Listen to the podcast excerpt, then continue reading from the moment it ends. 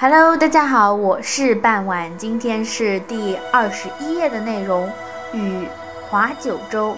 九州是中国古典典籍当中所记载的夏商周时代的区域划分，后成为中国的代称。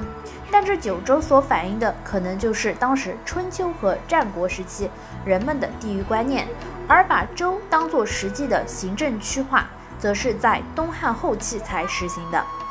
历史《尚书》当中的《夏书与贡》记载，大禹的时候，天下分为九州，分别为冀州、兖州、青州、徐州、扬州、荆州、凉州、雍州、豫州。豫州是中心，其他州环绕豫州。《尔雅释地》也记载有九州，但其中有幽州、瀛州，而没有青州、凉州。周礼直方中有幽州、并州，但是没有徐州、凉州。吕氏春秋有史览当中有幽州而无凉州。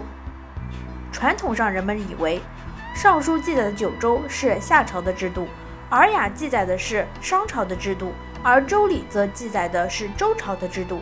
但根据《吕氏春秋》对九州的解释，九州的地域反映的是春秋战国时人们的地域观念。《吕氏春秋·有史览》中说，豫州在河水和亥水之间是州，冀州在两河之间是晋国，兖州在河水和济水之间则是魏州，而青州在东方是齐国，徐州在泗水之上是鲁国，扬州在东南是越国，荆州在南方是楚国，雍州在西方是秦国。幽州在北方则是燕国。后来，战国齐人阴阳家邹衍又创立了大九州的说法，声称禹贡九州是小九州，合起来只能算一州，称为赤县神州。九个这样的州构成了小海环绕的中九州，这种中九州也有九个，共同组成了大九州。其外围大银海所环绕。根据这一说法，中国只居天下八十一分之一而已。